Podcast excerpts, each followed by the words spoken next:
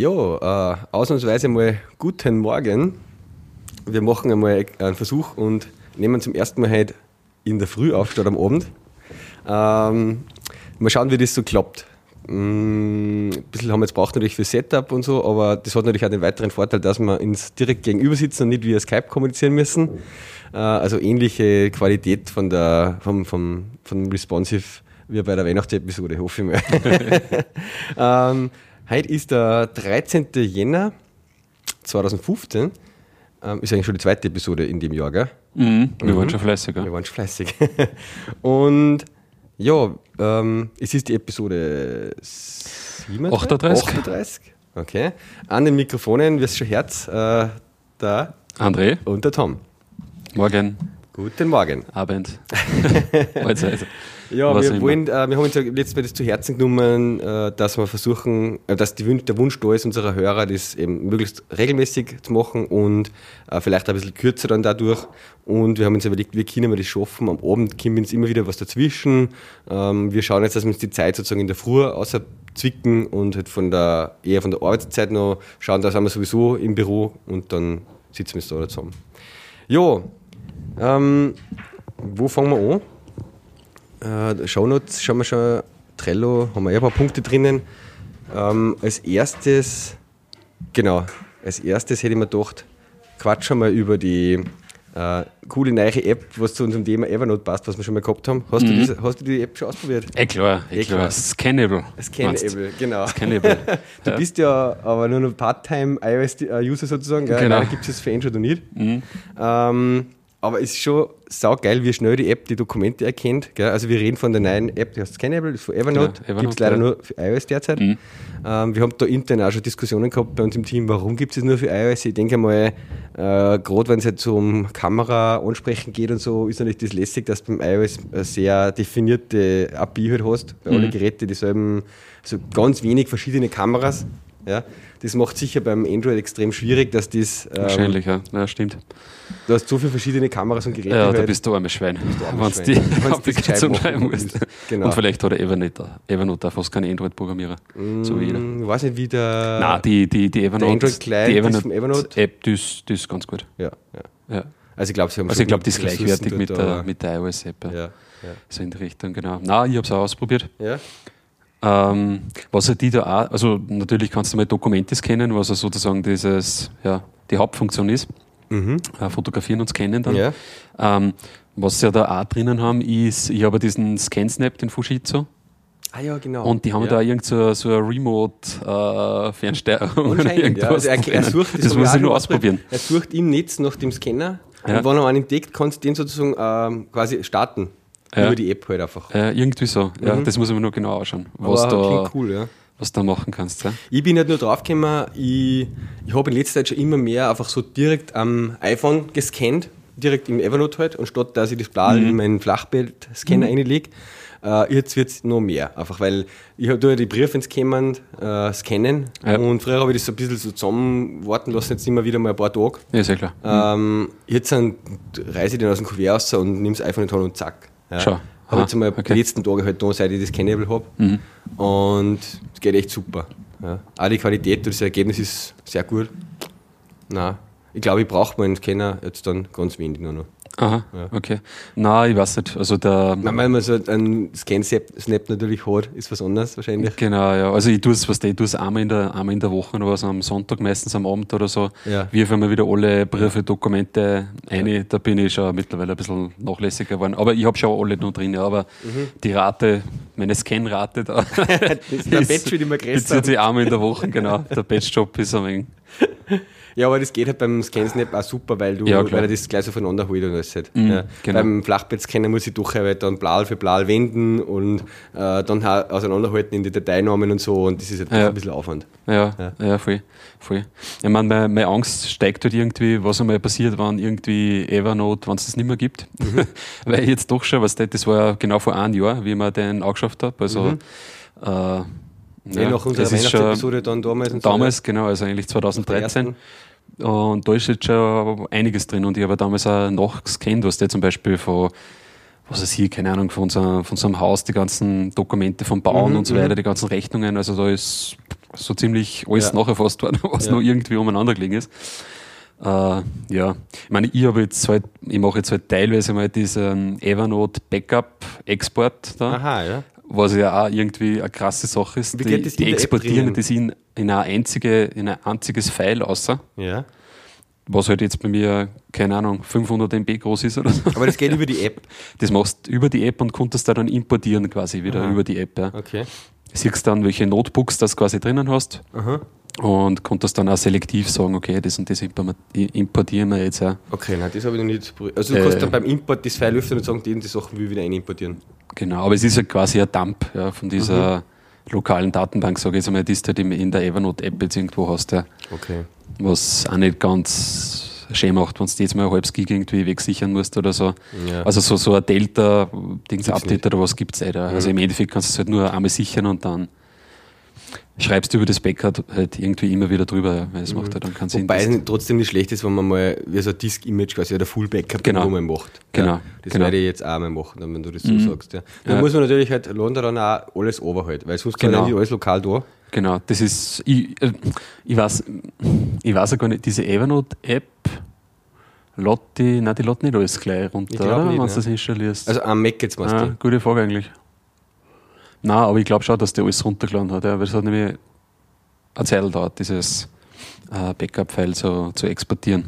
Mhm. Okay, ja. Ähm, na, ist auf jeden Fall eine coole Erweiterung jetzt zum. Äh, Sie haben ja jetzt, Sie haben ja, ich habe vorher schon mal den, also genau, ich habe eine eigene Scan-App quasi gehabt, Scanner Pro oder so irgendwas am iOS, Aha. aber das hat alles nicht so gut funktioniert wie die. Ja. Jetzt, ja. Mhm. Ich meine, was, ich schon, was sie in Evernote, in der Evernote-App selbst gehabt haben, diese, wenn du jetzt zum Beispiel irgendwelche Notizzettel oder was geschrieben hast oder so, das hast du immer schon auch abfotografieren können. Genau, und das so hat das Post-it-Account, genau, was aber auch Kino hat, diesen, äh, so Business-Cards kennen, ja. aber das kann ja die Scannable jetzt auch alles. Der, und vor allem Dingen, das ist ja dann intelligenter, der macht da quasi das Character Recognition und so dann auch noch drauf, oder? Oder hat das die Evernote-App Das hat die Evernote auch gemacht, okay. ja, ja. Also da war ja mit Unterscheidung bei, einer, bei der Free-Version, oder wenn du den Free-Plan sozusagen hast für Evernote, hast du halt die Texterkennung und so nur im, in Bildern gehabt. Aha, okay. Und wenn du die Pro hast, Stimmt, hast du ja. das auch im PDF. Mhm. Also du kannst da dort drin Stimmt, ja, die habe ich, ja genau, die habe ich nämlich, ja genau, die Pro habe ich jetzt nämlich auch verlängert. Ja. Anfang des Jahres. Ja. 40 Euro eingeworfen wieder. Ja, Evernote. das ist jetzt auch regelmäßig. Benutzt du eigentlich neben Evernote dann nur irgendeine eigene App für so To-Do-Listen und so? Macht das einen Sinn? Nein, mache ich nicht. Also Weil ich habe. Ich hab ja, ich bin eigentlich auch der Typ, was dass ich mir da eigentlich lieber die Sachen in einer App ja. geholt und irgendwie mhm. benannt habe. Aber also ich habe mir klar die ganzen To-Dos, also workmäßig mache ich halt eigentlich alles über das Issue-Tracking. Ja, ja, okay. Also für klar, Projekte ja. und so. Das Einzige, was ich sonst nur nebenbei ab und zu mache, sind eben äh, immer über die Mac Reminder App oder die iOS einbaute Reminder App, Aha, dass ich mir da okay. einen Reminder eintrage mhm. auf die Gachen, wenn ich so, okay, erinnert mich heute am Abend beim Heimfahren um 5 oder sowas an, an das und das, dass ich das okay. mitnehme oder so. Ja. Mhm, mhm. äh, aber oft mache ich mir im Evernote mittlerweile eben so Listen mit so, was die Checkmarks hast halt dann vorhin mhm. zum Abhackeln. Mhm. Keine Ahnung, wenn ich zum Beispiel sage, eine Liste machen für, was muss ich im Urlaub alles mitnehmen oder so, was mhm. oder was muss ich am Wochenende beim Ausflug, da brauche ich das und das und das. Mhm. Checklisten, so. Checklisten, sowas ja. mache ich mir oft. Ja. Ähm, Weil ich nehme eigentlich diese Reminder in Evernote da viel, viel Die her. nehme ich auch viel her. Die nehme ich aber hauptsächlich dazu her, wenn ich sage, zum Beispiel, ich kriege eine Rechnung und die muss in zwei Wochen überwiesen werden. Mhm. Dann trage okay, ich einen Reminder ein auf ja, zwei Wochen zum Beispiel. Okay. Ja? Mhm. Äh, dass ich dann, das kenne ich mir ein und dann muss ich, dann zahle ich halt, wenn der Reminder im Evernote ja. wäre, so ja. zum Beispiel. Okay. Mhm. Ja. Aber nicht ich habe neulich mal überlegt, ob es einen Sinn macht, ob man sich vielleicht einmal, nicht, also die Wunderliste oder irgendwas auch wieder mal ausschaut. Ja. Aber was mir halt dann nicht taugt, ist, dass du halt dann die Daten da irgendwie dann verteilt hast irgendwo, was mhm. der. Mhm. Nein, ich ja. habe die ganzen, ah, glaub, diese To-Do-List-Sachen auch alle eigentlich ja. weggenommen sozusagen. Ja. Okay, ja. Unterricht habe ich mal probiert auch. Oder es ist ja dann vom, vom Arbeiten her, glaube ich, ein bisschen komplizierter, weil man eigentlich eh schon relativ viele unterschiedliche Programme und so weiter offen hat. Also zumindest in der, in der Arbeit und Evernote hast du und dann brauchst du nur ein paar Clients. Ja. Genau, und dann hast du das alles so verteilt auf komplizierter. Datenstände genau. überall. Ja, ja. ja. Mhm. okay. Nein, aber Scannable kann man sich mal anschauen. Ist cool auf jeden Fall. Ist cool. Wie ist denn das vom Exportieren? Du kannst das in Evernote, ich habe es ja nur in Evernote exportiert. Ja, es gibt irrsinnig viele Möglichkeiten dann äh, für den Export, gell? Ja. Äh, mal schauen, wenn ich da jetzt nicht, jetzt habe ich kein Dokument, also doch, jetzt macht einfach so ein Foto, ja.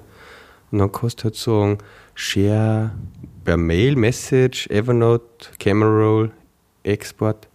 Ja, da hast du halt die ganzen Extensions, was halt so Extensions hast du dann, okay. Also was ich auch cool finde, weil du jetzt gerade siehst, Camera Roll, was mich beim Evernote immer gestört hat, wenn du da was kennt hast, hat es automatisch immer in der Camera Roll gespeichert.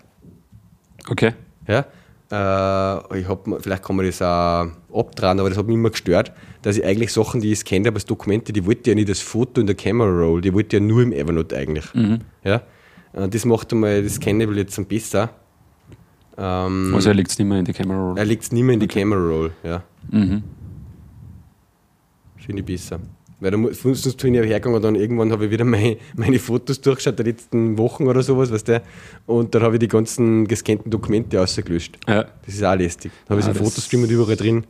Das wollte ich eigentlich nicht. Gut, dann werfe ich noch einen Link rein. Das kenne ich all. Achso, ja. Ähm, in die Show Notes. Genau. Zack. Ich hatte den. Mhm. Für Scannable. Mhm. Ja. Sehr gut. Weil wir, wenn du jetzt gerade gesagt hast, exportieren und so, ich habe mir dann nur mal diese, die Workflow-App angeschaut. Gell? Achso, ja, da bin ich und, auch nicht dazu Ja. Da ist also, ja, weil ich ein paar Workflows einmal gemacht habe.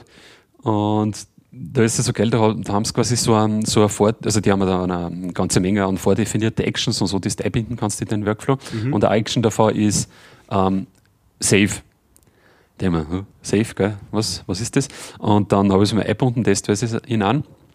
Und das, da, da gibt es ja anscheinend seit, seit iOS 8 oder vielleicht schon vorher, keine Ahnung, so diese Storage Provider wo einmal prinzipiell halt das iCloud Drive halt aktiviert ist. ja. Mhm, mhm. Aber zum Beispiel, und das habe ich nicht gewusst, du kannst bei den Storage Provider hergehen, äh, wenn dieser Dialog dann kommt zum ersten Mal, äh, und sagen, na, mein Storage Provider ist nicht äh, iCloud Drive, sondern Google Drive. Aha, ja, ja. Zum mhm, Beispiel. Mhm, und das ist nämlich dann voll geil, weil dann kannst eigentlich in deine, deine Workflows dann über diese Save-File-Action äh, einbinden, dass er das auf der Google Drive zum Beispiel dann speichert. Ja, mhm. also das unterstützt Dropbox und Google Drive und so ein paar so verschiedene Wahrscheinlich, Dinge, ja. ja. Ich habe jetzt nur Google Drive um, genau. Mhm. Also ist cool. Aber es ist immer zwar dann gleich, gleich drei Workflow speichern? Ein hm, Bild ist jetzt klar zum Beispiel, ja. Genau, ich habe es zum Beispiel mit Bilder, mit gemacht, ja. Ja, aber wo kommen die her, die Bilder? Aus der, aus der Fotoroll von den iOS-Fotos. Du ja, musst quasi in Workflow dann Zugriff geben, Access ja. auf die iOS-Fotos. Und dann kannst du ja mal da, selektieren und sagen Save zum Beispiel. Da gibt es zum Beispiel Action Get X Latest Fotos. Okay. Und das X kannst du entweder fix vorbelegen ja. oder du gibst das halt ein. So, oder du kannst mhm. das sagen, ich muss halt nachschauen. Da gibt es einen Haufen Actions, die du quasi her, auf der Fotoroll anwenden Fotos vom kannst. iOS Camera Roll aufs Google Drive zum Beispiel verschiebst. Kannst du zum Beispiel machen, halt. genau, mhm. genau. Oder du kannst zum Beispiel sagen, uh, send latest Photo to Instagram. Mhm. Oder irgendwie so. Okay. Ja. Also ist schon... Ja, ich, ich habe es immer noch nicht geschafft, dass ich mir die Workflow mal anschaue. Da sind sicher ein paar Sachen drinnen. Das ist ja so geil, da gibt es einen eigenen Workflow, ähm, damit in deiner Twitter-App die, die, äh, die äh, aktuellsten Workflows halt auflist, aufgelistet kriegst, weißt du? Was du hast, so. Äh, nein, was halt in Twitter postet werden. Achso, die aus Twitter rausholst. ja, genau. ja, genau. Halt, aha. Okay, der filtert dann nach der. Ja. Und du kannst sozusagen aus der App die scheren und Twitter und die erkennt halt der dann wieder. Genau, genau. Ich mhm. muss mal, warte mal, der Alex Olmer, was ist das, der vom, vom iPhone-Blog, mhm. der hat da einen coolen Artikel mal geschrieben, eben über, über Workflow. Genau, ich glaube, das war dieser Workflows für, für Workflow. Workflows für Workflow, ja. Ähm, den poste ich mal da rein. Ähm, weil da hat er mal ein paar so ähm, ein paar so Workflows bzw. Actions, die man halt zusätzlich einbinden kann, eben die Standard-Actions, einmal verlinkt. Okay.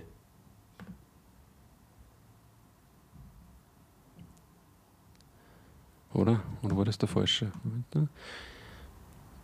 Ah, halt, stopp. Das war's. 15 Workflows für Workflow. So. Da ist nämlich zum Beispiel ist sowas drinnen. beim Bits und so. Hm? Der, der, Alex Olmer, ja. ja. Der ist bei Bits, der, also diesen, dieses iPhone-Blog.de, soweit ich das weiß, ähm, hat er sich dann damals die Domain eigentlich nur bevor es halt äh, rausgekommen ist, halt reserviert, weißt du? Mhm.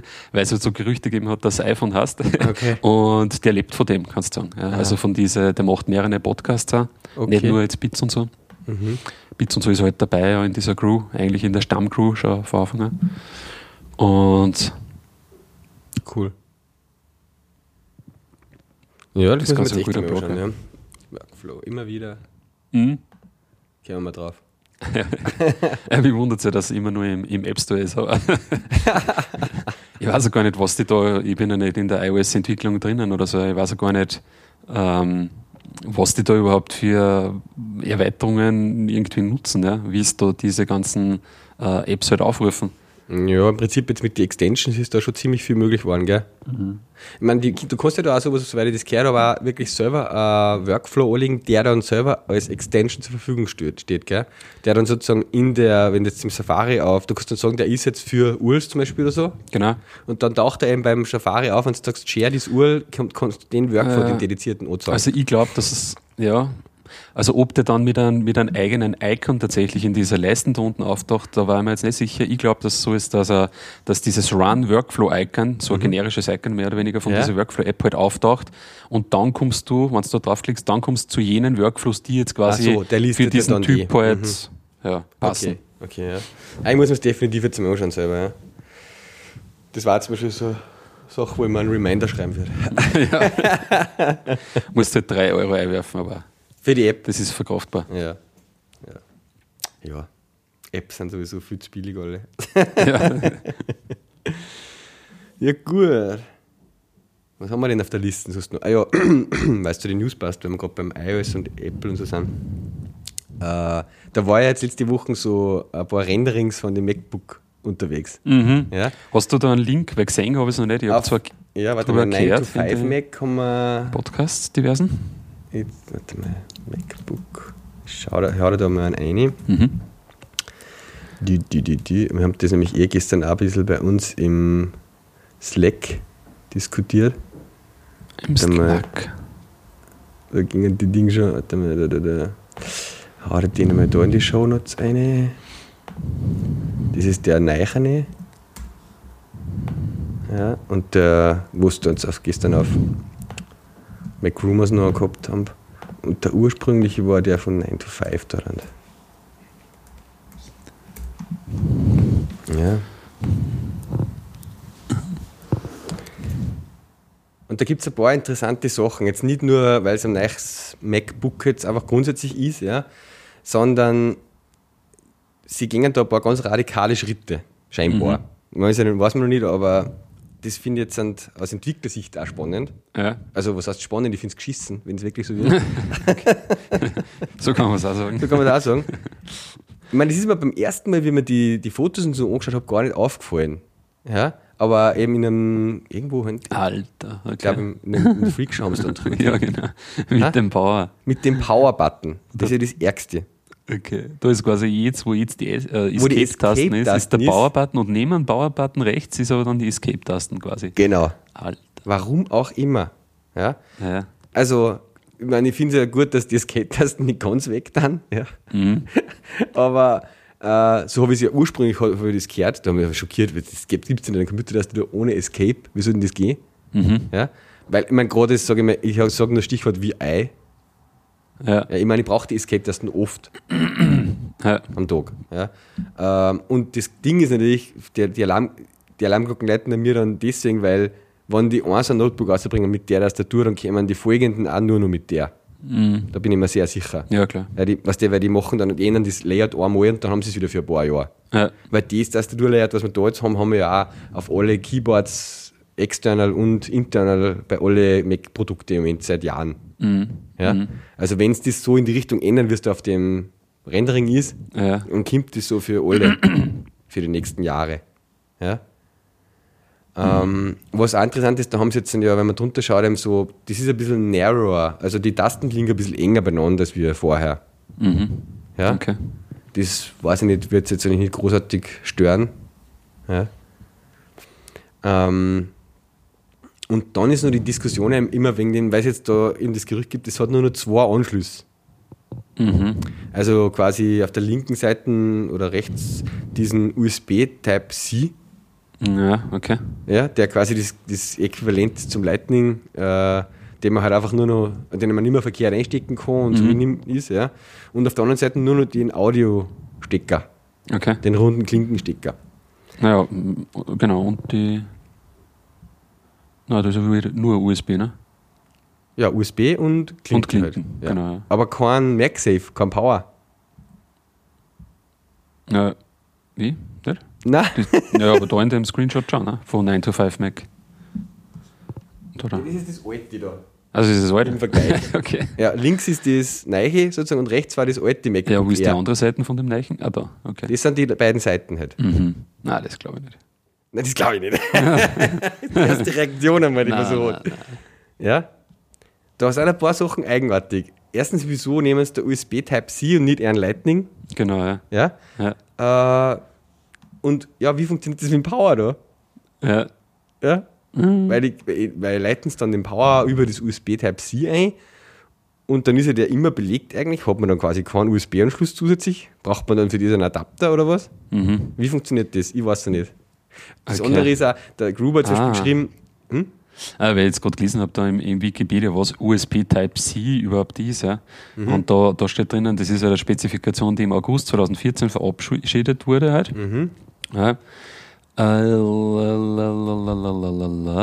ist halt eine Steckverbindung, egal quasi auf, ähm, wie es das halt reinsteckst, genau. der passt halt immer, so wie der ja. Lightning Connector, kannst du sagen. Ah, und der unterstützt quasi USB 3.1 und USB Power Delivery. Mhm. Das heißt quasi Stromversorgung dann genau. über USB. Okay. Mhm. Hm. Dann ist aber die Diskussion eben, warum dann das MagSafe? Weil der ist ja dann nicht mehr MagSafe. Ja. Also das heißt, das, da kannst du theoretisch dein MacBook wieder auf den Tisch reißen mit dem Kabel. Mhm. Ja? Mhm. Äh, wo ja Apple eigentlich das lange jetzt sind, als sehr proud auch gehabt hat, dass sie MagSafe haben und du kannst dir das Kabel stülpen und bla bla. Ja. Ähm, da ist halt dann die Ding gewesen, okay, das könnte man auch woanders lösen, gleich ein bisschen außerhalb vom Kabel da dass man mhm. dann noch so einen MagSafe-Koppler macht, Aha, okay. dass der das halt das Kabel sozusagen eine äh, definierte Bruchstelle halt hat. Mhm. Ja. Ähm, bin gespannt. Da, es war also die Dinge, die, die eine Idee, der Gruber hat zum Beispiel geschrieben, na was ist, wenn quasi äh, das MacBook Air jetzt dann eher so in Richtung gedacht ist wie das iPad. Das heißt, man braucht, man lohnt das wie das iPad und dann nimmt man es halt zwölf Stunden her Mhm. Weiß ich meine? Und mhm. man braucht nicht immer einen Powerhänger quasi. Mhm. Ja, weil es eben auch vielleicht jetzt zum Beispiel dann einen A9-Chip hat oder so und keinen Intel mehr. Mhm. Weißt du, ich meine? Mhm. Aber das hat 15 Stunden Akkuzeit oder 20. Ja. Ja? ja das kann schon sein. Ja. Was ich da immer ein bisschen komisch finde jetzt da, aber okay, das sind jetzt wahrscheinlich ja wirklich nur Mockups, dass es da auf einmal so viele so viel Auslässe haben überall, oder? Ich meine, Oben in die, über der Tastatur mit den Lüftungsauslässen so. Genau, oder? über der Tastatur dann auch seitlich wir haben es da so, so einen kleinen Schlitz auf der linken und rechten Seite, ziemlich Unten, relativ gell? mittig. Ja. Ja, ja. Und da, okay, ich meine, das sind halt da, dann die Mikrofone. Also, also oben, die sind Lautsprecher halt. Genau, ist ja klar. Ja, Aber nur gibt es ja bis jetzt äh, de facto auch nicht. Ne? Bei den bei die MacBook Airs, bei den halt, jetzigen halt. Ist bei den Airs jetzt? Bei den bei die Airs, da hast du überhaupt keinen, da kommt es quasi beim, beim Lüfter, glaube ich, aus. Ach so, okay. Also ich glaube, Lautsprecher dann? Ich glaube, ne, oder? Bei den Airs hast du das bis dato nicht, ne? Wenn ich das dann ich weiß es gar nicht. Ich glaube nicht. Aber das Interessante ist ja da, es ist quasi dann eigentlich formfaktormäßig so groß wie das 11 Zoll jetzt das MacBook Air. Ja. Aber es hat halt einen 12 Zoll Bildschirm, also ist eigentlich so ein Kompromiss, gell? Sehr klein, aber doch mehr Bildschirmfläche. Retina schätze ich halt einmal dann, ja. Mhm. Ja, sicher Retina, ja. Okay. Ja, was halt der, der Britlove dann auch gesagt hat im Podcast, gell, äh, dass es halt interessant war, waren sozusagen diesen fetten Rahmen, der jetzt da besteht beim Bildschirm, beim 12er, mhm. ähm, wenn sie den halt mehr oder weniger wegbringen. Ja, das sieht man auf diesem Bildschirm, wo sie es vergleichen, dass der, der Rahmen auf jeden Fall schon mal viel schmäler ist, wie der vom Öfer okay. sind. Mhm. Äh, ja, wo ist da das? auf dem da dann. Da, da. Ah ja. Mhm. ja. Okay. Dann hast du im Prinzip 12 Zoll, ja, ja. aber die gleiche Größe wie das 11 Zoll vom Gehäuse her. Mhm. Ja. Ich meine, dass da diese Escape-Tasten quasi ähm, jetzt von, von rechts nach, nach links mehr oder weniger verschieben. Den Power. Äh, und die Escape ans Einrücken halt, ja. Escape ans Einrücken. Ah ja, genau, den Power haben sie quasi auf der anderen Seite mehr oder weniger mhm. gemoved. macht irgendwie schon auch dann Sinn. Warum? naja, wenn du zum Beispiel die Lautstärke-Tasten halt wirklich verwendest, ne, und du kommst halt wirklich auf einen An-Aus-Knopf, ja. ist auf der Seite wahrscheinlich jetzt viel wobei, wahrscheinlicher. Ne? Wobei der Ausknopf, halt- ich meine, Escape und Power passen besser zusammen, sage ich mal. Mhm. Ja? Und es passiert ja auch nichts mehr, wenn du nur einmal auf den Power-Taste druckst. Ja, ja. Es ist, Ja. Ja, nein. Aber ich sage jetzt mal, was der für so eine Consumer-Schiene, die im Endeffekt eh gar nicht mehr wissen, was S-Cast Ja, auf, auf, der, auf den komischen. dass man die Dialoge auch so zumachen kann, nicht ja. auf Cancel klicken Und so, da passiert es jetzt nicht mehr so oft, ja, dass du irgendwie so blöderweise halt ein paar Mal irgendwie den einen Ausknopf druckst oder so, ja, weil du Weil Power schalten Ja, magst. ja, das stimmt schon. Vielleicht liegt es Also, dem, ja. und da kann es das nicht mehr passieren, weil daneben ist der, der Escape. Ja. Okay, und Den druckst du halt vielleicht versehentlich nur auf Escape, aber passiert ja nichts. ja. Vielleicht aus, aus dem Grund jetzt irgendwie. Mhm. Aber ich finde es so, okay, das mit diesen Lautsprecher auslässt und so, das finde ich ja, das schräg, Ja. komisch schier. Aber wer weiß, ob das überhaupt so so ist, ja. Also krass war ja, wenn das wirklich, also wenn es dann wirklich so ausschaut. Ja. Ja, ja. Spannend. Ich meine, äh, Ding ist ja da schon, weil da, da, wir jetzt darüber diskutiert haben, drüber, man, man muss jetzt sagen, das, Air, das MacBook Air, das erste, war ja auch total äh, komplett ein anderes Gerät einmal. Nein, es war Dreck. Nein, es war, es war, es war einfach ein wilder Versuch, weil das, war das erste Gerät, wo sie einfach mal das optische Drive weggelassen haben. Mhm, Ja. genau. Äh, und dann quasi, es ist ja ein paar extreme Sachen gemacht, die es vorher nicht ja, die haben halt. zum Beispiel was die, die iPod-Festplatten haben sie eingebaut. Genau. Nur beim ersten MacBook Air. Genau, also, ja. hast du SSD hat es auch schon gegeben mit, glaube ich, 64 Gig um 500 Ja, Euro genau, Aufpreis war- oder sowas. genau, Ja, genau. Das war die erste dort. Und das Gerät ist bei 1700 Euro gestartet oder so. ja, Also es war ja schon ein brutaler Ding eigentlich damals. also ich kann mich erinnern, ein, ein damaliger Arbeitskollege von mir, der hat sich dann gleich eigentlich nach der, der Keynote oder irgendwie so, gleich aus Amerika bestellt. Dann. Aber der hat auch Vermögen bezahlt Mhm, ja. Mhm. für, für das MacBook Air. Und wir haben ja, da haben wir ein 12 Zoll MacBook Air 12 gibt es das. oder 11 Zoll? Es Was war das? das 11 11, Komma und irgendwas 13 Zoll? halt, ja. Genau, 11, Komma irgendwas.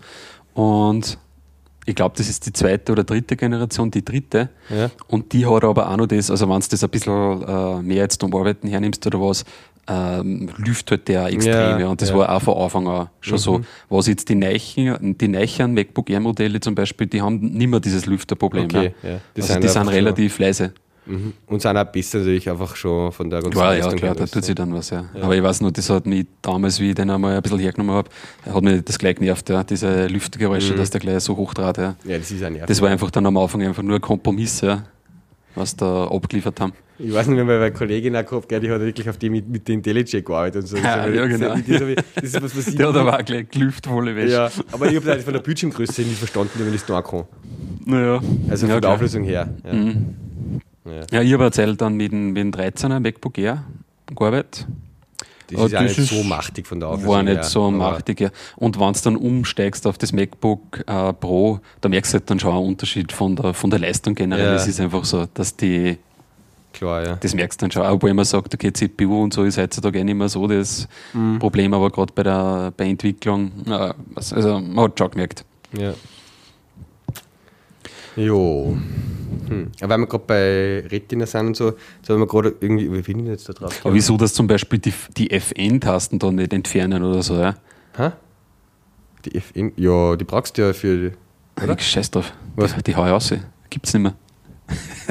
Nein, ich brauche die schon. Also, wenn er die weg hat, das war schon arg, oder? naja, wieso? Also, wenn du das wirklich sagst, das ist wirklich so ein Consumer-Gerät und du behandelst das jetzt mehr oder weniger wie ein iPad, dann hau ich da diese ganzen Funktionstasten sowieso aus. Hm. Und schreibe nicht mehr F1, F2 oder irgendwas drauf. Ja. Ah, das kommt dann in der nächsten Version. Ich werde das, werd das anregen. Du wärst die Sonne. Einmal team at apple.com eine Mail schicken. Ja. Ja, ich bin dann echt gespannt, wie der dann wirklich ausschaut. Ja. denn, wann war denn das eigentlich? Wann waren so? Das ist erst im Sommer eigentlich normalerweise, oder? Wo's die, Wahrscheinlich bei oder- der WWDC oder Ah, ja. sowas, ja. Da passt das dazu. Mhm. Aber jetzt gibt es ja ein paar Sachen, was noch kommen müssen, jetzt recht bald. Gerade im März sagen sie jetzt immer für die Watch halt irgendwie. Mhm. Und was ich auch jetzt selber immer warte, ist eben diese Foto-App fürs OS6, die was für Anfang des Jahres versprochen haben. Äh, Äh, ja, aber ja, haben sie, haben sie jetzt eigentlich dieses, äh, wie heißt dieses äh, Home Automation System Dingsbums Library Support Zeug? da gibt es anscheinend jetzt Gibt's schon was, oder? HomeKit, gell? HomeKit, ja. Ja. Weil da hat man, da ist es auch ziemlich ruhig geworden, gell? Das haben sie auch recht Da gibt es jetzt irgendwann, ich habe jetzt gerade mal einen Rumor gelesen, wieder, dass man eben den ähm, Ding braucht, den Apple TV als Hub daheim, ah, okay. ja, der das Ganze koordiniert und mhm. wo man halt dann über die App am iPhone den Apple TV anspricht und der gibt die Sachen halt weiter sozusagen, mhm. so irgendwie. Mhm. Aber da habe ich jetzt auch nicht so genau drauf geschaut. Ja. ja da ist schon ein paar Sachen ruhig geworden, ja. Mhm. ja, ähm, Retina, äh, ähm, du hast ja ein äh, Thunderbolt-Display daheim, gell? Genau, ja. Ich habe jetzt wieder mal geschaut. Eigentlich, es war eigentlich so cool, habe das, eben so einen alten 24 Zoll Dell-Monitor, mhm. der halt 1920 mal 1200 oder so Auflösung hat. Mhm. Ja. Und es gibt ja mittlerweile ein paar 4K-Monitore, mhm. die so, die haben 3800, also die doppelte quasi Auflösung von meinen. Ja. ja. Ähm, und die, der Mac kann jetzt ja seit 10.10, also eigentlich beim Mavericks auch schon wieder ein Point-Update und beim mhm. äh, Yosemite unterstützt er gewisse 4K-Monitore, dass es als Retina anspricht. Ja. Also da kannst du dann sozusagen auf einen 3840 mal irgendwas Monitor 1920 quasi fahren mit mhm. doppelter Pixelauflösung mhm. halt. Okay. Ja. Und du kannst da eben sozusagen wie beim Retina halt dann einstellen, mehr oder weniger Platz, einfach so ein Schieberegler halt, was der, wo er dann mhm. so Zwischenauflösungen fährt. Mhm. Äh, hast du da schon mal irgendwo einen gesehen, der das macht? Nein. Nein, Nein nicht wirklich. Weil es gibt ein paar auf Amazon, habe ich gesehen, die jetzt eigentlich, sage ich mal, unter 500 Euro liegen schon. Okay. Ja, diese 4K-Monitore und jetzt habe ich über einen zum Beispiel gelesen, gewisse können dann nur zum Beispiel die, die höchste Auflösung fahren mit 30 Hertz, mhm. was halt auch schade ist eigentlich. Mhm. Ja, und gewisse schaffen es jetzt auch schon mit 60. Aha, okay. Und hängt natürlich auch ab, ob du einen Thunderbolt 2 schon hast. Und mhm. ja, mhm. aber hm, vielleicht wird das irgendwie dann schon langsam ja. was werden, ja, weil bis dass man wirklich den vollen äh, wie der iMac Retina, also mhm. die 5000 irgendwas, dass die mal als externes Display kriegst, das geht ja mhm. noch länger nicht, mhm. weil da der, der, Port ja gar nicht dafür ja. ausgelegt ist. Ja. Ja, ja ich meine, du hast ja in deinem in dein MacBook Pro auch nur diese Dedicated Grafikkarten, gell? Genau. Wahrscheinlich. Ja, ja. Ich habe dann auch nur die Intel irgendwas onboard. Okay, ja. die wird aber anscheinend erheben geht sogar. Dann das ist, der Knackpunkt ist der Bottleneck ist ob der Thunderbolt okay. 1.2, dass der die, die Bandbreite nicht hat. Für mhm. 60 Hertz äh, 5100 irgendwas. Also, ja. ja. Okay. Naja. Ja, nein, ich glaube, das ist noch ein bisschen. Ich würde mir, da, würd mir da noch keinen kaufen, glaube ich. Ich werde ja. da nur ein bisschen warten. Gefühlsmäßig ja, ist das noch ziemlich. Ja, ein, zwei Jahre, weil es wahrscheinlich aber warten müssen, bis das da was Gescheites kommt. Ja, ja. ja. Und ich, ich muss ja sagen, so vom Thunderbolt-Display, also mir taugt das trotzdem nur voll. Eh, eh. Voll super. Das, mir taugt, ah, obwohl man vielleicht da öfters dann einmal am Rettern oder so mhm. arbeitet, also man hat schon, man sieht schon einen Unterschied. Aber was mir halt einfach jetzt, was ich gern hätte und ich hätte schon länger gern, ich hätte halt gern mehr Platz auf dem Bildschirm. Sage ich mal, die 1920 Pixel sind mir zu wenig. Ich hätte halt gern so wie der Thunderbolt eben diese 2560 mhm. mal der 1600. Mhm. Ja, in dem Bereich, das hätte ich halt gern, vom Platz mhm. her. Ja. Ja. Das heißt, wenn ich jetzt so einen Retina, so einen 4K hätte mit 3800, den kannst du auch in so einen Zwischenschritt fahren, der okay. ungefähr an die 2500 mhm. ist. Äh, ich würde dann auch nicht auf Full Retina mit 1920 fahren, das bringt mir wieder nichts. Ja. Hätte ich nicht mehr Platz deswegen. Ah. Nur es ist größer. ähm, aber ja, da muss ich jetzt mal schauen. Ich hätte geschaut, ob es irgendwie einen vernünftig gebrauchten Thunderbolt-Display zum Beispiel irgendwo zum Kaufen gibt. Ja. Mhm. Weil das Thunderbolt an sich, der kostet ja fast ein Tausender immer noch. 900 ja. Euro oder sowas. Ich habe den einmal relativ billig, glaube ich, gekriegt beim Amazon. Wirklich? War das eine Aktion oder irgendwas? Cyber Monday? Keine Ahnung. Cyber Monday? ja, weil, was kostet der normale Thunderbolt Display beim Amazon jetzt sind? Ich glaube, um Thunderbolt Display 80 oder 80, ja. Ah, okay. Und das ist schon uh, happig. Naja, für das, dass sie im Endeffekt dann irgendwann jetzt den wahrscheinlich eher mal ersetzen werden, weil eben, der, ja. gibt schon ziemlich lang. witzig, wenn du nach Thunderbolt Display suchst im Amazon, ist gleich drunter eben dieser Samsung U25, die 915D. Das mhm. ist genau der, der sonst der, der am 449 eben quasi 4K Display. Okay. Ja. Mhm. Kostet die Hälfte. Und ja, er hat natürlich nicht so ein gutes Panel. Mhm. Also, die, das, da gibt es ja diese wie sagt man, äh, die I und IN und TN, diese Displayarten. Mhm. Ja, da ist der Thunderbolt schon besser. Ja, vor allem Dingen, ich meine, der Thunderbolt, der hat da hinten dann auch nur mal einen Thunderbolt-Anschluss. Ja, ja. Ich glaube, drei schon, das oder vier USB-Anschlüsse. Firewire habe ich auch, weil ich Firewire Festplatten Du hast ja quasi einen Thunderbolt-Hub. Genau. Du kannst und du hast natürlich das, das. Stromkabel und alles hast dabei quasi für, Ja. einen, für einen Laptop. Ja, also das ist wie ein, wie ein Dock oder so. Ja? Genau, das ist eigentlich So ein in die Dock. Richtung, ja. Du steckst Also nur das das eine. Thunderbolt-Kabel Mhm. und. Also so gesehen ist er quasi schon mehr wert, mehr oder weniger, als wie ein reines. Display, weil sonst, genau. das finde ich schon sehr cool. Ja. Weil ich habe eigentlich, bei mir sind fast alle, also bei mir gibt es eigentlich nichts, was ich halt sonst noch anhängen muss an einem Laptop, wenn ich jetzt daheim bin, außer halt eben Strom, Strom. den kriege ich vom, vom Bildschirm ja, und Thunderbolt. Dann Und sparst du im cool. Prinzip auch schon mal ein zweites Netzteil, das du fix ansteckst daheim, Genau, äh, weil das kostet Genau. auch 89 Euro. genau. genau. Also Also, man, musst du kann, rechnen. man kann sich schon zusammen argumentieren. Ja, ja. ja man kann es nicht argumentieren. Ja, ich bin dabei. Brutto, brutto, was das ist, halt brutto. Aber man muss halt in die lang, längerfristige Abschreibung. Genau, ja. Na, schauen wir mal, was vielleicht irgendwo Ja, nein, da würde ich auch noch warten, weil da werden sie sicher jetzt irgendwann einmal was bringen. Wie gesagt, den gibt es schon ziemlich lang. Was seit wann gibt es den bei Ja, aber wie gesagt, eben ich glaube, und also, Amazon. was heißt, da bin ich mir sehr sicher, den Thunderbolt ersetzen es dann erst quasi Hm. mit genau dem gleichen, nur mit der doppelten Auflösung, wie den iMac jetzt. ja. Aber dazu braucht es halt einfach noch extern, es braucht andere Anschlüsse. Du brauchst auch das MacBook. Also mit meinem MacBook wäre ich den Ja. nie fahren können, den, was dann jetzt dann bald kommt. Mhm. Weil der Anschluss einfach nicht geht. Ja? Das heißt, ich muss dann auch erst auf die nächste Generation MacBooks warten und das dauert bei mir halt auf jeden Fall noch drei, vier Jahre. Ja? Mhm. Ja. Das heißt, Okay. muss ich eben, warte jetzt wirklich die ganze Phase nochmal bis zum Bildschirm oder mache ich so einen Zwischenschritt nochmal? Ja? Mhm. Muss ich mir jetzt mal überlegen. 2011, seit 2011 gibt es den schon. Zumindest bei Amazon. Ja, ja, Ist schon, den gibt es schon jetzt lange. Ja. ist Aber ist Zeit immer noch cool. Ja? Jo, ähm, dann gehen wir ein bisschen zum Development über, Mhm. würde ich sagen. Oder? Jo. Was haben wir denn beim Developer? Ich habe was schauen. Cooles. Das ist was Cooles, ja? Spring Session. Aha. Hast du das nicht gekriegt? Hab das, Nein. das ist jetzt ein äh, 1.0 released worden Okay. von Spring Session. Und ich habe mir am Anfang gedacht, hä, Spring Session, was ist denn das? Ja. Mhm. Ähm, aber es ist echt cool, weil es genau wieder reinpasst in etwas, über das ich schon lange nachdenke. Jetzt dann, Ja. Äh, mit meinem Docker und dem ganzen Zeug. Mhm. ähm, da haben sie im Prinzip jetzt dann was außergelöst oder was eigens gemacht, um das Ganze, um Session Handling mit, äh, mit einer eigenen Komponente zu machen. Ja? Mhm. Das heißt, du kannst, äh, du brauchst nicht mehr, bist nicht mehr vom Container jetzt abhängig wie vom Tomcat, dass der Session Handling macht, Okay. ja? sondern du kannst Spring Session in deine Anwendung einballern Mhm. ja? Und dann dort sagen, was für Art von Session Handling du machen willst. Du kannst das quasi in deine bestehende Spring MVC einhängen und das total transparent machen. Das Ja. heißt, ähm, im Prinzip kannst du da sagen, ich hänge jetzt an, über meine normale, hinter meine normale HTTP-Session die Spring Session ja? Äh, und ähm, kann dann ja, hinten zum Beispiel die Sessions nicht in meinem Container irgendwie zwischenhalten, sondern der speichert die zum Beispiel, glaube ich, automat- defaultmäßig ist so, oder die Beispiele sagen, das alle mit Redis.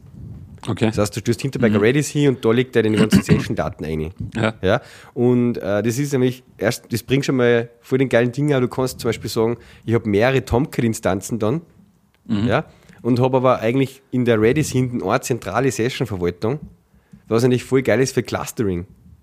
Ja. Jetzt muss ich immer eine sticky Session machen, sodass ich immer auf denselben Tomcat wieder hinkomme, Ja. damit ich dort die Session wieder kriege. Ja. Ja, wenn ich Und das ich gar hernehme, äh, kriege ich auf jeden Tomcat die gleiche Session, weil sich der die sowieso aus dem Redis holt. Mhm.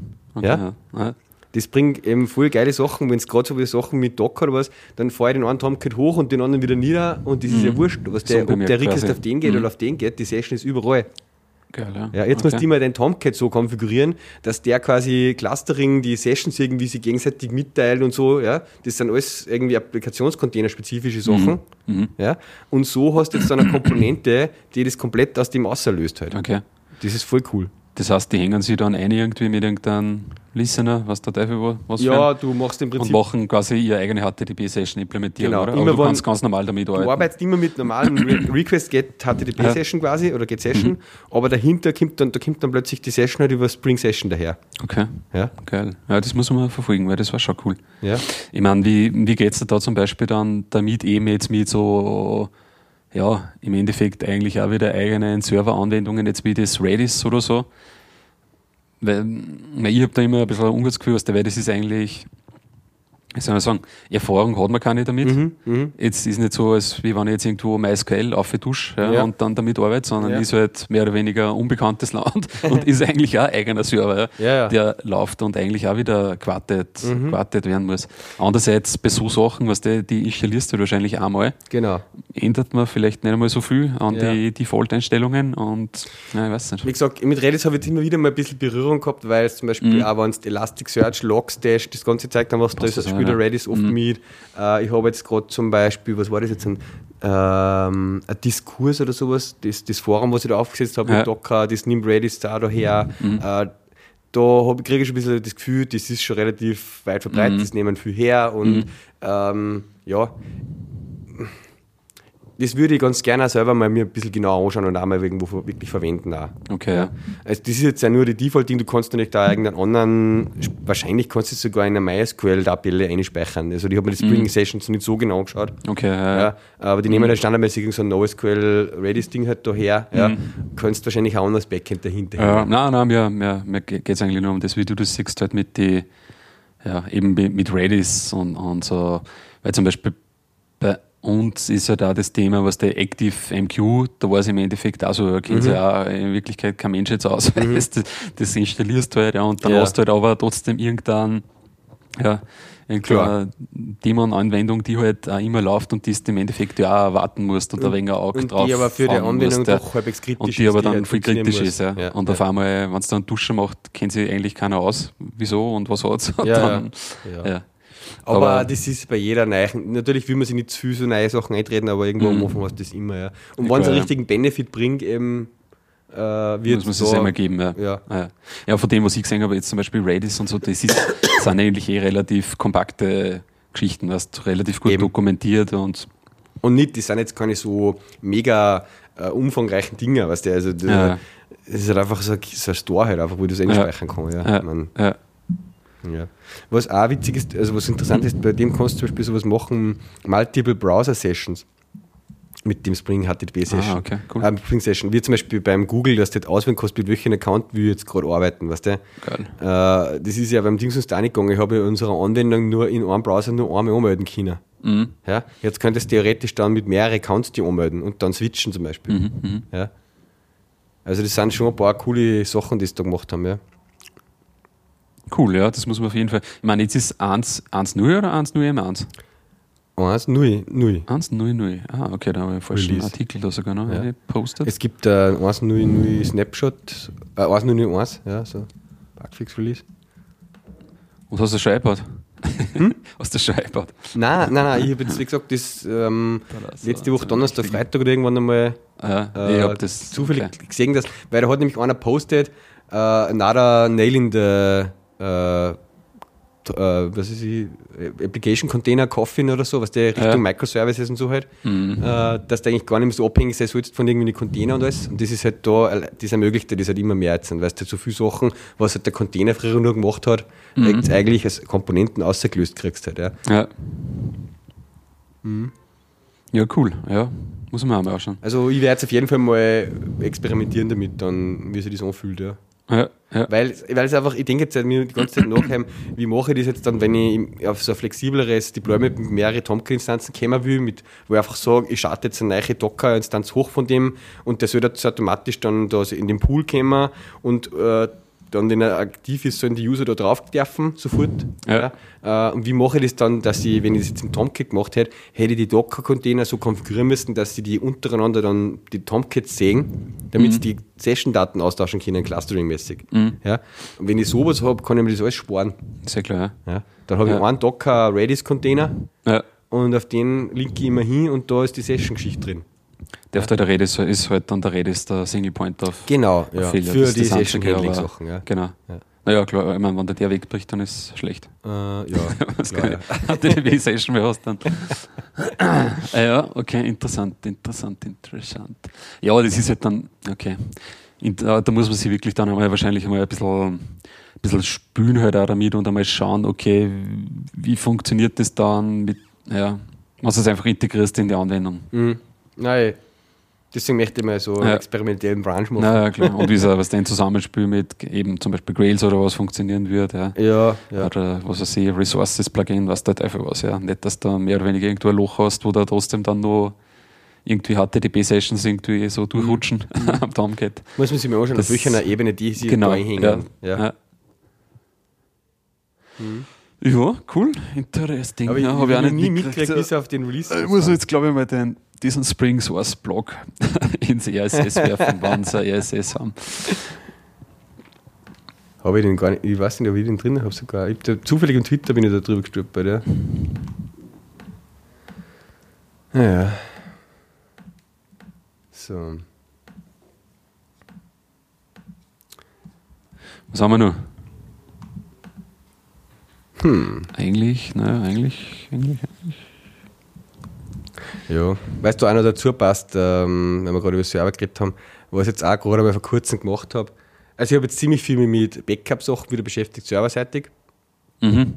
Ähm, mh, und da habe ich eine Sache mal gemacht, das habe ich, schon wollte ich schon länger mal da. Und äh, eben, ich habe eine MySQL Master-Slave-Replikation aufgesetzt, Okay.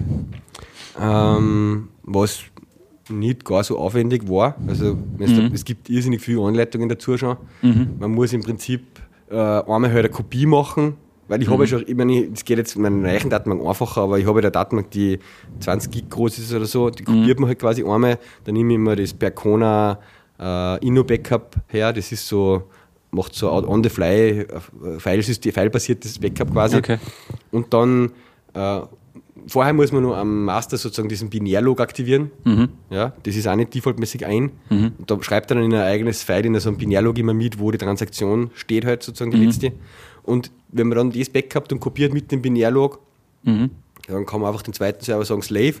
Ja, und äh, muss halt dann am Master einfach eine Permission freigeben, nur für einen User, der sich dann drauf connectet. Der connectet sich halt wie eine normale äh, Connection halt hin. Ja, legt man einen eigenen User an und äh, dann startet man beide hoch, eines Slave, eines Master und kann im Prinzip beliebig viele Slaves halt draufhängen und dann irgendwann halt einfach hat man dann, da gibt es so eigene Statusabfragen dann, wie Show Replication Status und so, wo man dann sieht, wie, da sieht man dann, kriegt man so einen Output, wie viele Sekunden oder wie viele Transaktionen der Slave noch hinterm Master ist und so. Okay. Aber der holt halt dann das auf, wenn er startet.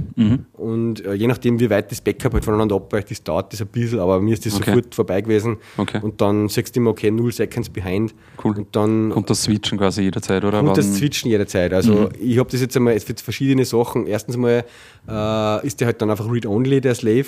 Und da kann ich dann auch, da kann ich dann zum Beispiel das Backup in Zukunft von dem weg machen und belasst quasi mein Produktions, Produktions- nicht. Ja.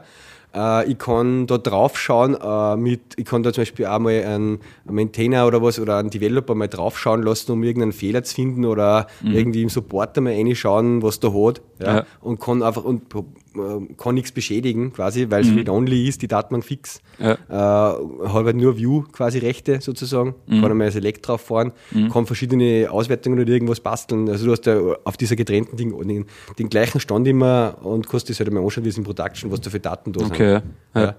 Ja. Äh, und eben, wie gesagt, wenn einmal wirklich was Grobes ist, äh, dass, dass der Server kap kaputt geht, ähm, dann habe ich trotzdem die Möglichkeit, relativ schnell auch auf der Replikation auch wieder aufzusetzen. Ich habe natürlich jetzt sowieso die Backups gehabt, aber die müsste ich jetzt erst von meinem Amazon S3 ober kopieren und entpacken und MySQL installieren und so weiter. Ja. Äh, da bist du da doch viel schneller, von der, wenn du dann wirklich mal Downtime hättest. Ja. Ja. Ja. Es gibt ein bisschen besseres Gefühl wieder. Ja. Und ähm, was ich auch eben gemacht habe, was ich wollte halt ähm, für bestehende WordPress-Installationen zum Beispiel, die ich habe, ja, einmal ein wirklich ein dediziertes, äh, automatisiertes Backup-System basteln. Ja. Und da habe ich mir jetzt dann über die Feiertag immer ein bisschen, na, eigentlich schon vorher, angeschaut, was da so gibt. Und da bin ich auf ein paar coole Tools gestoßen für Linux. Ja. Eins ist das äh, Auto MySQL Backup. Ja, das ist, kannst bei Ubuntu und Debian, glaube ich, auch, aber einfach mit apt-get dazu installieren.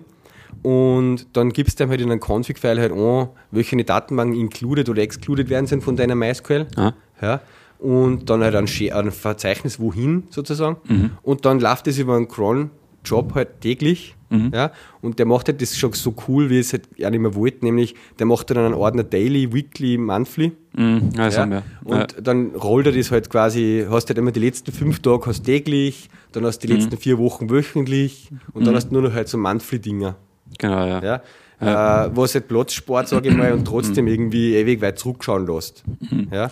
Das haben wir auch, was dann kannst du wirklich, für die Entwickler ist es halt auch praktisch, wenn du jetzt zum Beispiel irgendeinen Abzug oder was brauchst von ja. der Datenbank zum Entwickeln, weil es eben irgendeinen Bug gibt oder was, ja. sage ich, passt, dann nehmen wir mal von der Datenbank genau, keine Ahnung, gestern oder heute, drei Uhr in der Früh, genau. zack. Genau. genau. Oder auch vom, vom Zeit, ich habe es schon ein paar Mal gebraucht, dass du wirklich halt dann irgendeinen ödern Dump einspielen musst. Ja. Mhm, mhm. Hab's da äh, auch so ein Tool oder habt ihr das selber irgendwie geschrieben? Nein, ich glaube, ähm, ich meine, ich habe das nicht eingerichtet, aber ich glaube, das ist auch mit dem äh, Automais genau, ja. eingerichtet. Und was ich jetzt dann da habe, ist, äh, dadurch, dass ich jetzt immer mehr Docker-Sachen habe, wo eben auch die MySQL in einen Docker-Container läuft, mhm.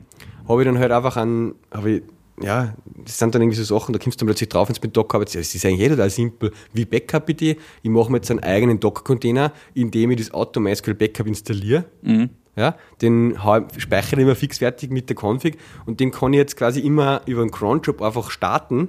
Mhm. Gebe ihm einen Parameter mit, nur noch, ja. ähm, einen Pfad und einen Datenbanknamen oder was. Mhm. Ja, und dann kann ich den, so wie er ist, den Container für alle meine Docker-Datenbanken verwenden. Mhm. Weißt du, ja. brauche ich nur noch eben verschiedene Cron-Einträge machen mit anderen Pfade und Datenbanknamen und dann kann ich den einen Container, den, wo ich einmal das Auto MySQL Backup installiert habe, äh, und genau S3-Share ist halt da meistens so drinnen, wo mhm. ich halt direkt mit einem S3-Tool das da hinschiebe, ja, äh, oder halt mount, kann ich das einfach nur noch, wenn ich eine neue, neue Docker-Datenbank MySQL anlege, mache ich mir gleich noch so einen Cron-Eintrag für das Backup mhm. und dann ist das erledigt. Mhm. Ja, äh, und dann schieben wir das auf das S3-Share halt um mit dem. Mhm. Ja, äh, und das Ganze konfiguriere ich halt beim Starten über eine Environment-Variable, was ich mitgebe. Mhm. Ja. Und dann habe ich noch ein Tool gefunden, das heißt Dupli. Ja, mhm. Das ist ein vereinfachtes Tool, da gibt es noch ein zweites, was das quasi äh, rappt, das heißt Duplicity. Mhm. Ja, und da kannst du auch einfach sagen, im, im Linux sagen, Verzeichnis sowieso, hätte ich gerne ein Backup oder die und die Verzeichnisse, äh, dort hin. Ja? Mhm. Und der macht dann einem äh, wirklich so schöne Full-Backups mit Incremental, ja? Weil du musst nicht immer das ganze Ding sichern und hast halt wirklich mhm. so Diffs dann. Okay. Ja? Und auch für das habe ich mir einen Docker-Container gemacht, halt für das Dupli, wo ich halt auch einen Parameter mitgeben kann, welche Verzeichnis, wohin und ähm, welcher S3-Share so quasi. Mhm. Ja? Und das läuft da im, im Cron halt einfach, habe ich dann mehrere so Zeilen einfach drinnen, mehrere Cron-Jobs, die halt daily laufen, wo das Diff halt dann macht. Mhm. Ja? Okay, cool. Und, das, und jetzt immer habe ich, wenn ich nur irgendwie was sichern, wie was Zusätzliches, irgendwie eben auch dann ein Docker-Volume, wo die Daten drin liegen, mhm. ja? Haue ich mir noch einen Cronjob rein, sichert mir das Docker-Volume, zum Beispiel vom Jenkins jetzt dann einfach mhm. nur dahin. Mhm. Ja? Und der macht halt dann täglich dieses Diff dazu. Okay, ja? cool. Ähm, und was ich dann noch gemacht habe, ist, ich weiß nicht, kennst du uh, Deadman Snitch? Nein. uh, deadmansnitch.com habe ich da dann den Link mal rein. Das ist ein einfaches kleines Tool, könnte man sich natürlich auch selber basteln. Äh, da kann man sich so Snitches anlegen. Mhm.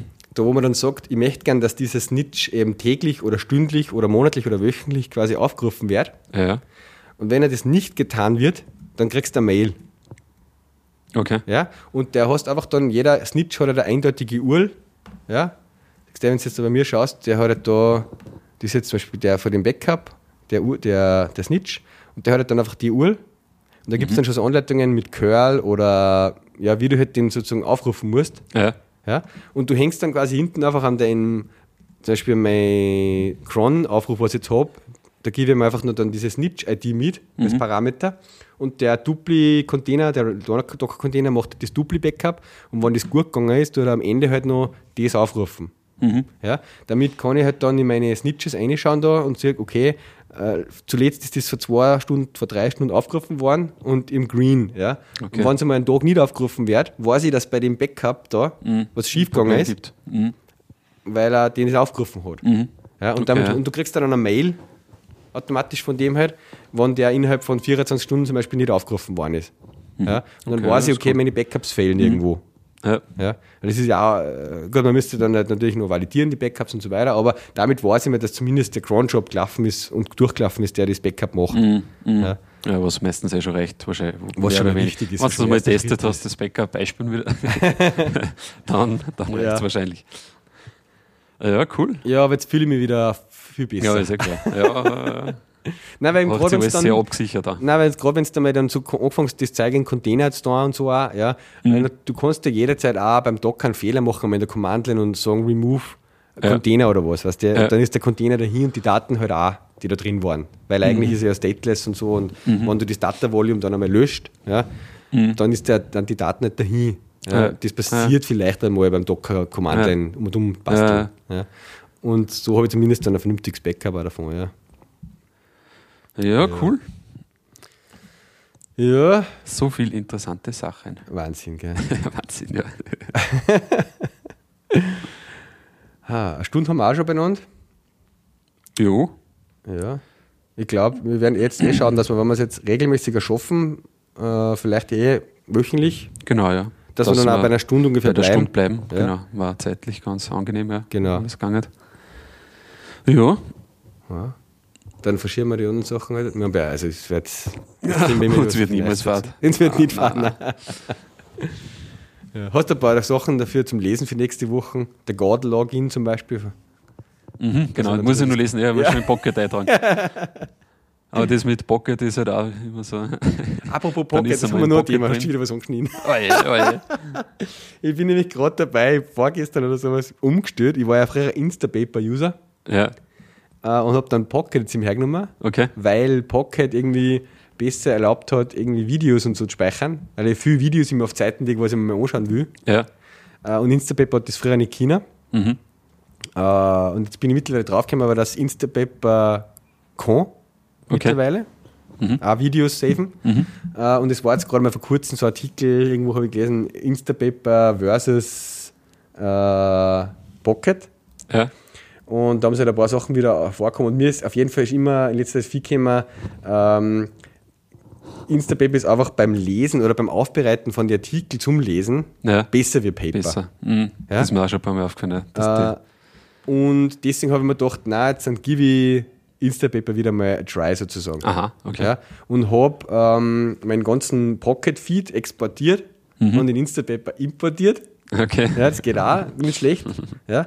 Und ähm, jetzt poste ich den Link da noch ein in unsere Show Notes: Instapaper versus Pocket. Äh, und ja, jetzt probiere ich halt wieder Instapaper aus. Habe mir den äh, Chrome Extension installiert für Instapaper, habe mir die Apps am iPhone und am iPad installiert mhm. und werde jetzt mal wieder probieren, wie es mit Instapaper geht. okay. ja, nein, wieso nicht? Ja, ja. Aber ich komme sowieso nicht zum Lesen. Ja, aber wir speichern einmal alles ab. Wir speichern einmal alles ab, damit wir es ja. gesaved haben. aber, aber irgendwie äh, zahlen, du hast im Endeffekt das, oder? Ist zahlen, du hast ja beim Instapaper nur für so Premium-Features, okay, ja. äh, die ich jetzt nicht brauche und du hast am Anfang halt zahlt für, äh, für die Apps halt. Okay. Aber die habe ich halt schon vor Jahren gekauft. Damals haben sie irgendwie, glaube ich, so 4,99 oder was das kostet. Ja. Ja. Mhm. Ja, okay, bei mir trudeln schon die ersten, die ersten ha Hassmails ein. das heißt, mein normaler Arbeitstag beginnt. bei mir läuft auch schon das Leck heiß. Ja, das Leck habe ich auch schon ein paar Meldungen, die habe ich jetzt nur ignoriert. Ja. ja, dann widmen wir unseren den wichtigen ja. Sachen wieder, die was richtig Spaß machen. Das heißt, nächste Woche Dienstag wieder. Ja. Oder? Same time. Same dann werden wir nur die Location gleich mal reservieren da für uns. Ja, und äh, dann, dann braucht man nächstes Mal wahrscheinlich zum Set ein bisschen weniger lang. Genau, genau. Dann haben wir ein bisschen mehr Zeit auch noch für einen Podcast und dann genau. passt es. Passt dann. Gut. Schönen Arbeitstag. Ebenfalls.